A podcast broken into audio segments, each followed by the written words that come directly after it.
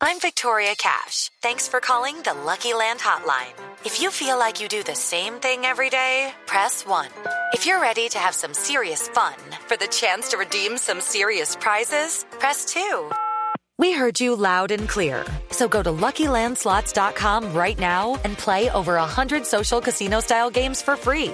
Get lucky today at LuckyLandSlots.com. Available to players in the U.S., excluding Washington and Michigan. No purchase necessary. VGW Group. Void where prohibited by law. 18 plus. Terms and conditions apply.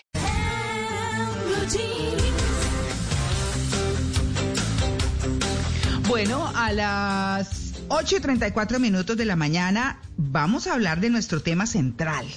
Nuestro tema central, como les comentamos desde el comienzo, tiene que ver con pensar fuera de la caja, pensar distinto, salirse de lo tradicional. Pero bueno, mejor se, los preguntamos, se lo preguntamos a nuestro invitado. Un invitado que, al que queremos mucho, además, que viene, eh, ha venido en Blue Jeans en varias oportunidades y nos encanta. Juan Carlos Contreras, que es conferencista, empresario, experto, experto en eh, marketing below the line, below the line, eh, fundador y presidente de Glue Colombia. Hola Juan Carlos, buenos días. Un gusto volver a conectarnos, María, Mauricio. Qué Sí. alegría escucharlos. ¿Cómo están? Ay, pues bien, no, nosotros decíamos, hola, y Juan Carlos, ¿qué? No, venga, que nos hable, que es un experto en, en todo esto de pensar fuera de la caja. Juan Carlos, ¿qué es pensar fuera de la caja? Bueno, primero creo que hay que ponernos en contexto. Todo en la vida, todo. Primer mensaje, todo es contexto. Sí. El contexto que nos dice que una brecha entre la salud y la economía. Ujú. ¿Qué nos dio el contexto? Que sacrificamos eh, seguridad por cuidado. Nos quedamos en la casa y nos quedamos en la caja. En la mitad Mm. estuvimos los países, las ciudades, las personas, las compañías, las ideas. Muchas ideas se nos quedaron en la casa y en la caja. Claro. Y los puedo poner en contexto. Ese jueves que nos encerraron en Bogotá, que la alcaldesa dijo, no, los bogotanos se van a quedar en la casa y no van a pagar servicios públicos, cosa que no pasó, pero eh, todos tuvimos transversalmente miedo y nos abastecimos. Yo ese día viajaba para Ecuador a formalizar una alianza para montar otra compañía. Y va el primer mensaje. Uno tiene que ser fuerte para pensar fuera de la caja. No significa que me voy a dedicar a otra cosa que no sé. Uno tiene que ser fuerte en lo que es fuerte. Claro. ¿Sí? Porque cuando uno dice, bueno, ¿cómo me resignifico? ¿Cómo me reimagino? ¿Cómo salgo de la caja? Entonces montemos como un amigo que le dio por montar una compañía de empanadas. No tenía ni idea, no conocía el mercado, pero como se quedó sin trabajo, dijo, eso es pensar fuera de la caja. Y no, Claro. primer mensaje, uno tiene que ser fuerte en lo que es fuerte. Y en eso volverse experto. Mm. Y cuando uno es experto le salen oportunidades totalmente distintas. ¿Sí? Viene la pandemia y empezamos a entender que todo otra vez se, res- se está empezando a resignificar el trabajo, la jornada laboral, el estudio. Y yo digo, Dios, ¿qué me pongo a hacer? Porque parte del miedo fue que más del 25% de las personas en el mundo fueron despedidas. Sí. Y las personas que están despedidas, sobre todo eran personas mayores de 45 años. ¿Por qué? Claro. Porque esta generación de 45 años, nosotros eh, no nacimos con la tecnología y al no nacer con la tecnología, volviendo al contexto, la adopción de la tecnología que iba a pasar en cinco años pasó en uno. Mm. Y esta generación no entendió todavía lo que estaba pasando. Entonces, fácil, saquen a estas personas que no me van a agregar valor y se quedan las personas que tienen hoy dos dominancias. Dos dominancias es aquella persona que sirve para hacer dos o tres cosas al tiempo. Entonces uno de los grandes mensajes que dejó la pandemia para poder salir de la caja es que tenemos Sí. que estar estar preparados para ser competitivos y productivos para el nuevo mundo que se está escribiendo. Claro, claro. Ese es el primer Juan- mensaje. Claro, Juan Carlos, yo eh, escuchándolo muy claramente, pues hubo gente que sin duda, por ejemplo, yo escuché de actores que terminaron repartiendo mercados y les va muy bien hoy repartiendo mercados, por ejemplo, que encontraron como unas actividades absolutamente distintas a las a las que venían haciendo. Pues es que imagínense, o sea, de actor a ser un comerciante en, en, en alimentación, digámoslo así. Eh, y mucha gente se consolidó en lo que tenía. Eh, digamos que los casos son distintos, pero eso que usted está diciendo es muy importante. ¿Por qué? Porque yo, yo, yo no sé eh, si usted, Juan Carlos, piense que uno tiene varias fortalezas. Y esas Sí. fortalezas, en esas fortalezas, si la una no le funciona, pues le puede funcionar la otra. Eh, y hay gente que no se reconocía comerciante, y hay gente que no se reconocía, qué sé yo, hasta cocineros también, porque hubo mucha gente que resultó haciendo almuerzos y cosas y hoy en día se bandea con eso. Entonces, Es entonces mi, mi pregunta ahí, Juan Carlos, es, la gente tiene que tener para pensar fuera de la caja, que tener o identificado que solo hace eso y que lo va a hacer de otra manera o que tiene otras fortalezas y puede hacer otras cosas. Pues mira, hay, hay dos cosas importantes. Hay, hay una frase que dice que quien no conoce la adversidad no conoce su propia fuerza. ¿sí? Ajá. Ah, qué buena frase. Pero ahora eso, eso no significa, en pandemia muchas personas empezaron, empezamos, ¿no? No digo empezaron, empezamos a buscar lo que llamamos el famoso ¿El famoso qué? producto, el mínimo producto viable. Ya. Eso, mira, eh, eso es clave, porque Sí. mucha gente dice, bueno, ¿qué hago, Dios? ¿Cómo genero ingresos?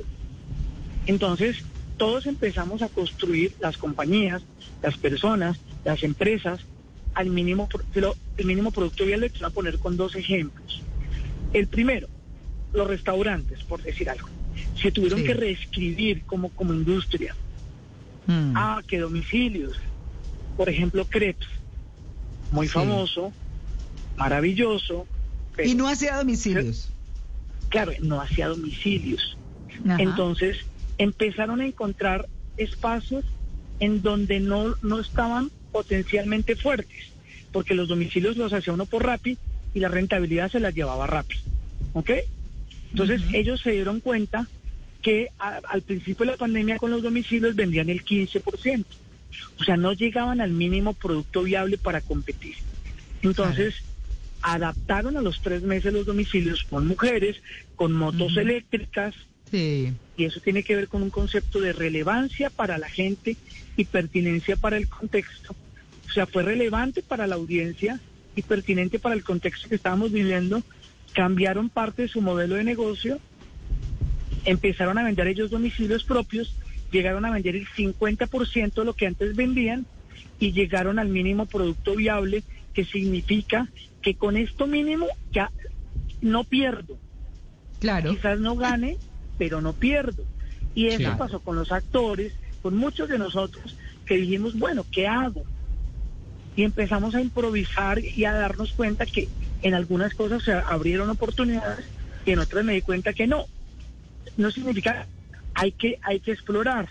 Lo que ocurre es que, por eso hablé con el contexto, el contexto nos obligó a cambiar, a resignificarnos completamente. Yo pertenezco a un grupo de emprendedores muy importante en, Ay, ¿En dónde? Se está perdiendo. ay, auxilio, Juan Carlos.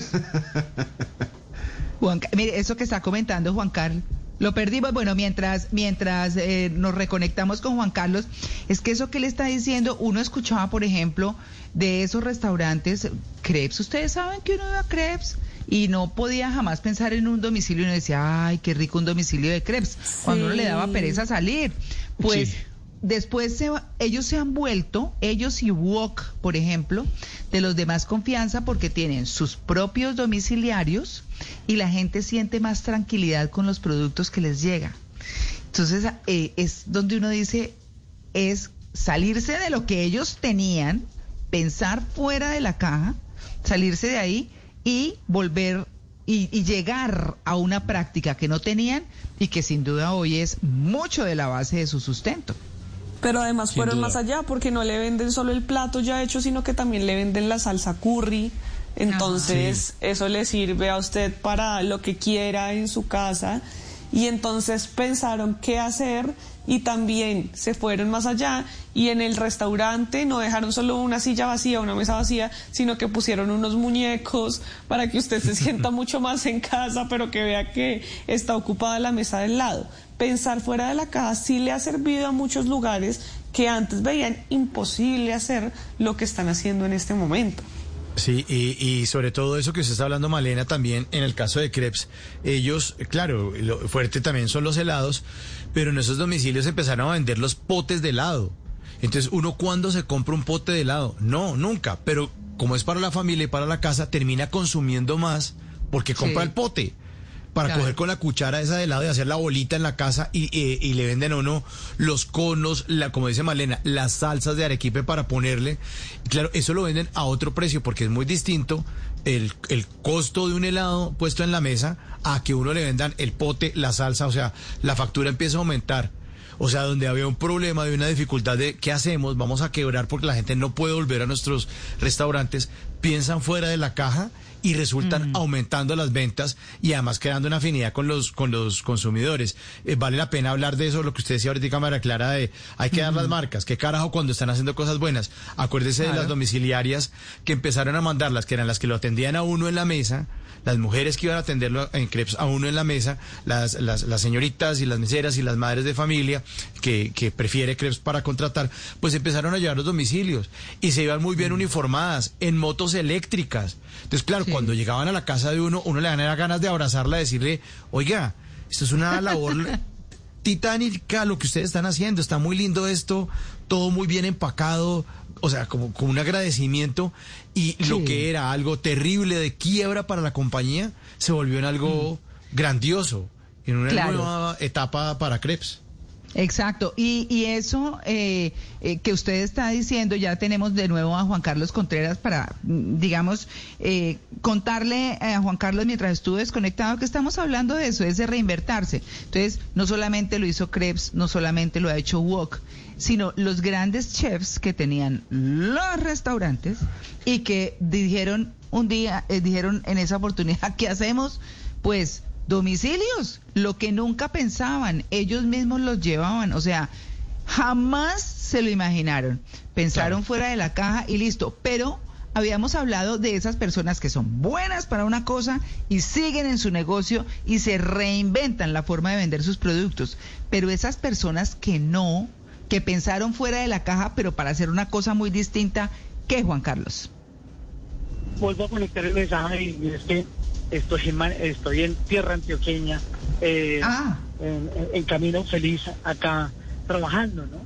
Entonces, Sí, lo sí. que les digo, o sea, nos reinventamos o nos resignificamos o nos repotencializamos eh, logrando el mínimo producto viable.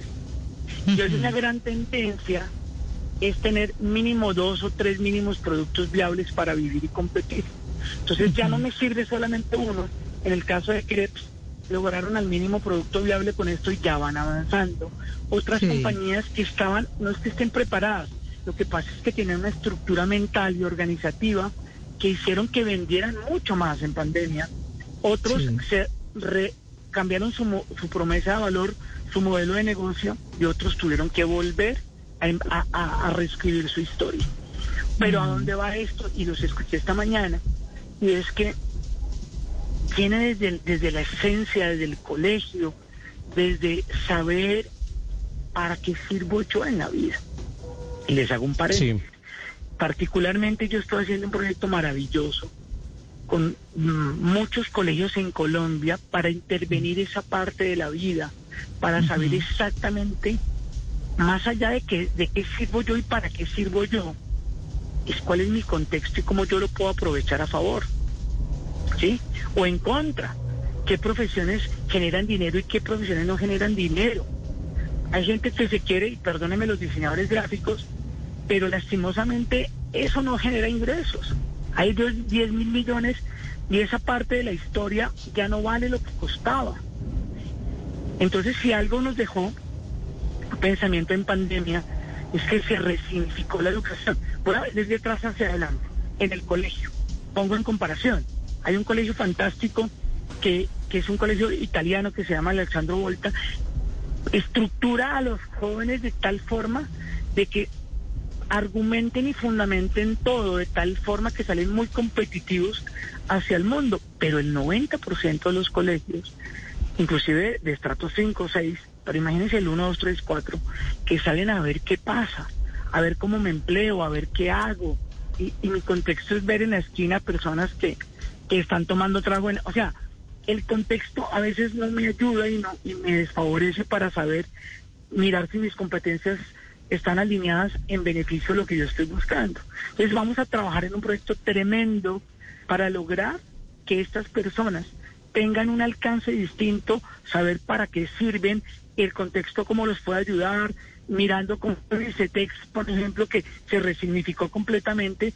Y si ustedes ven hoy un ICETEX totalmente nuevo, distinto, pensado, eh, armado para que la gente pueda estudiar y la gente no sabe, hombre, estudio por acá eh, ¿Cómo, logro? Porque es que va desde la esencia, para salir de la casa y de la caja, yo tengo que tener en cuenta muchísimas variables. ¿Qué voy a hacer cuando grande? ¿Cómo voy a potencializar eso cuando grande? ¿Eso es negocio o no es negocio? ¿Voy a vivir de esto o no voy a vivir de esto? ¿Sí? en, ese sentido, anteriormente a uno cuando lo creían equivocado o errado le decían, usted está mirando fuera el tiesto. Pensar fuera de la caja es atreverse, atreverse a miar fuera del tiesto y, es posible que le dé buenos resultados.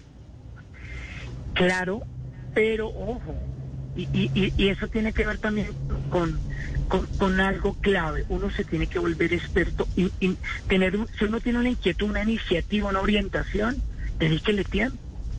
Métase a, cursos, a webinars, a charlas, con, haga networking eso también nos dejó la pandemia para salir de la caja, es que la gente que tenía contactos tuvo la oportunidad de conectarse distinto y de avanzar distinto. Yo tuve un vecino, les quiero contar una anécdota, tuve un vecino que era un genio, callado, cerrado, no hablaba con nadie. Yo, eso, en Bogotá lo mejor que le puede pasar a uno, eh, eh, a un bogotano lo mejor que no le puede pasar es no saludar a nadie en el ascensor, o sea, unirse a su no saludar.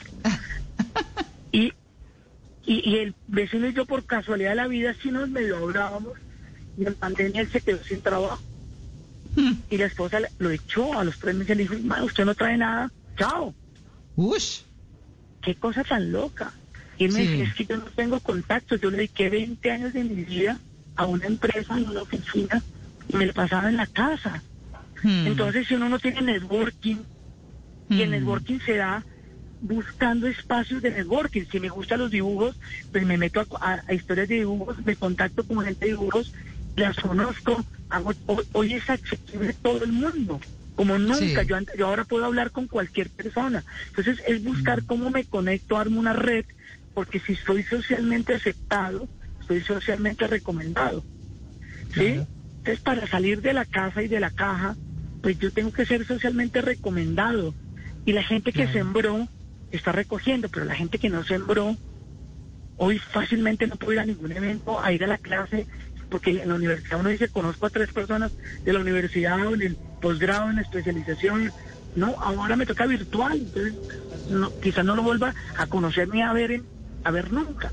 Entonces, lo que tú decías es claro, si uno tiene una orientación, una iniciativa, pues métase con el alma, ¿sí? Pero tenga un plan B un plan B, un complemento, un complemento, porque hoy no, hoy no puedo solamente vivir de un solo camino, es imposible. Hoy tengo que tener mínimo dos productos viables, dos estrategias, dos alternativas, porque si se me acaba una, muero. Entonces tengo que, repensarme. Yo tenía un hobby rentable que era dar conferencias. mi hobby rentable era dar charlas y conferencias. Hoy se volvió uno de mis mínimos productos viables. ¿Sí? ¿Ah, sí? Hoy, sí, claro, porque hoy ya se volvió, hoy yo voy a ir para Ecuador a hacer una alianza y tiene que ver con el segundo tema. Uno tiene que hacer alianzas para sumar. Es la época de la economía colaborativa, en donde dos cuestan menos, son más que dos y cuestan menos que dos. ¿Eso qué significa? Que yo me busco, me siento con el otro, sumamos y avanzamos. Yo ya no voy a invertir un montón de plata en una cosa que no sé, en tecnología que no sé, si no me busco el de tecnología, lo vuelvo aliado. Yo voy, soy socio de una compañía que manda gente a estudiar de Canadá y yo soy socio de una compañía que le faltaba marketing. Le dije, yo le pongo el marketing con mi tiempo y me vuelvo socio de su proyecto. Por ejemplo, a, a él le falta el marketing, yo quiero una compañía que cumpla con el criterio de ser exponencial, eh, exponencial, escalable y repetible. ¿Qué significa eso? Pues que eso exponencial es que yo la puedo llevar a franquicias, yo la puedo llevar a, a, otros escenarios y repetible es que la gente cada seis meses se ahorra para irse a estudiar o ir afuera a otras cosas. Entonces estoy buscando modelos de negocio que me sirvan para construir mi futuro, no solamente para sobrevivir, que hay que sobrevivir, por supuesto, pero hay que tener plan A, plan B, plan C. Porque si hoy no, hoy, eh, hoy pasó lo del 99, que hubo una gran crisis, eh, pucha, si yo no tengo hoy dos o tres trabajos o dos o tres, no voy a voy a lograr lo que quería lograr o lo que quiero lograr. Es muy difícil.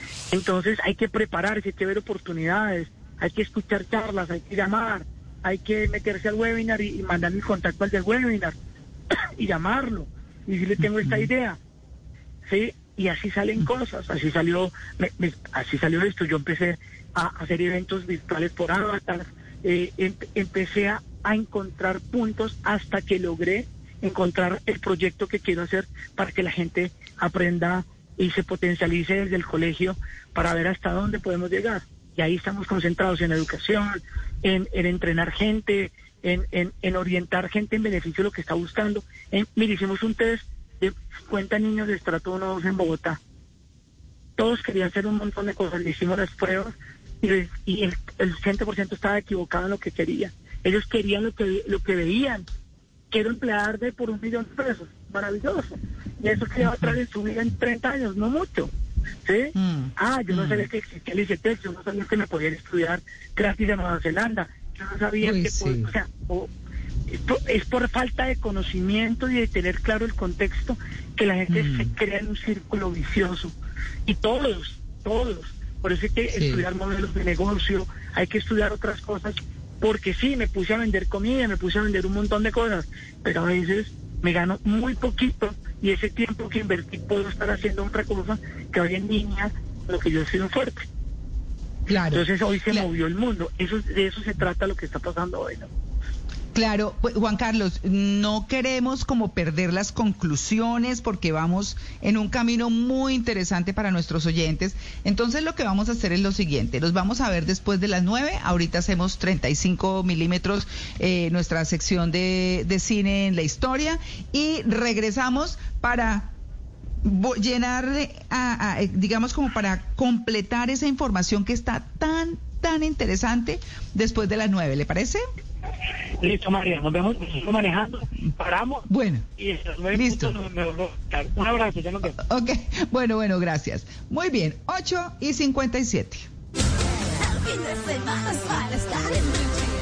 Step into the world of power, loyalty, and luck. I'm gonna make him an offer he can't refuse. With family. cannolis, and spins mean everything. Now, you want to get mixed up in the family business. Introducing The Godfather at Choppacasino.com. Test your luck in the shadowy world of The Godfather slot. Someday, I will call upon you to do a service for me. Play The Godfather now at Choppacasino.com. Welcome to the family. No purchase necessary. VGW Group. Void where prohibited by law. 18 plus. Terms and conditions apply.